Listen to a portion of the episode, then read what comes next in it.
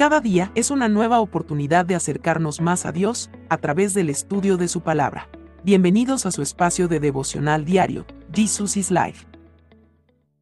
Les damos la bienvenida para continuar en el libro de Jeremías capítulo 22. Práctica de la justicia. Esto me dijo el Señor. Ve y habla directamente al rey de Judá. Dile, esto dice el Señor, sean imparciales y justos, hagan lo que es correcto, ayuden a quienes han sufrido robos, rescátenlos de sus opresores, abandonen sus malas acciones, no maltraten a los extranjeros, ni a los huérfanos, ni a las viudas, dejen de matar al inocente. Dios a través de las Sagradas Escrituras da instrucciones o parámetros específicos de cómo tienen que desenvolverse el hombre en medio de la comunidad en que vive. Estas normativas dadas por el Señor van relacionadas al trato que deben tener las personas con los más vulnerables de la sociedad, como lo son los pobres, los enfermos, los huérfanos, las viudas y los extranjeros.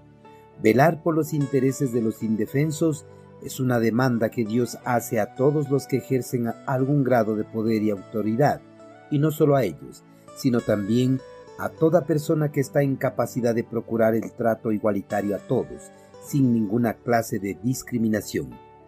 A pesar de que el hombre sabe de esta demanda divina, no se interesa en procurar el bienestar de los más vulnerables, más bien ha tratado de aprovecharse de esa vulnerabilidad para sus propios intereses. Ante la injusticia reinante en la sociedad hebrea, el eterno Creador pidió al profeta Jeremías que se presentase delante del rey de Judá y en presencia de toda la corte real anunciase su demanda en favor de todos los necesitados del reino.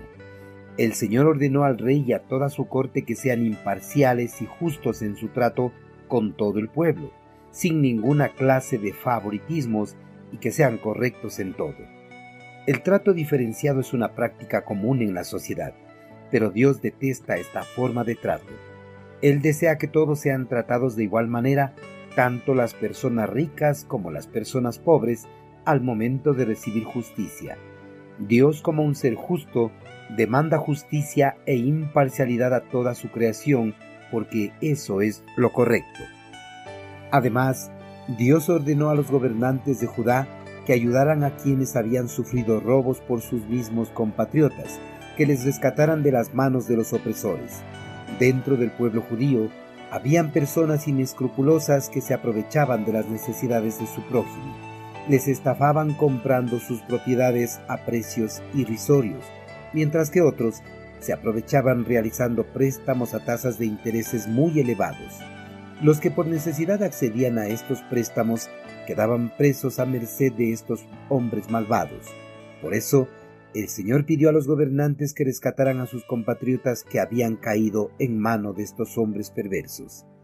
El Señor también pidió a todos los líderes de Judá que abandonaran sus malas acciones, como maltratar a los extranjeros, a los huérfanos y a las viudas. El maltrato del que habla el Señor no solo era el maltrato físico contra estos grupos, sino también el maltrato de no velar por el bienestar y las necesidades de estos grupos vulnerables. Dios deseaba que los gobernantes estuvieran pendientes de suplir cada una de las necesidades de los más vulnerables del reino.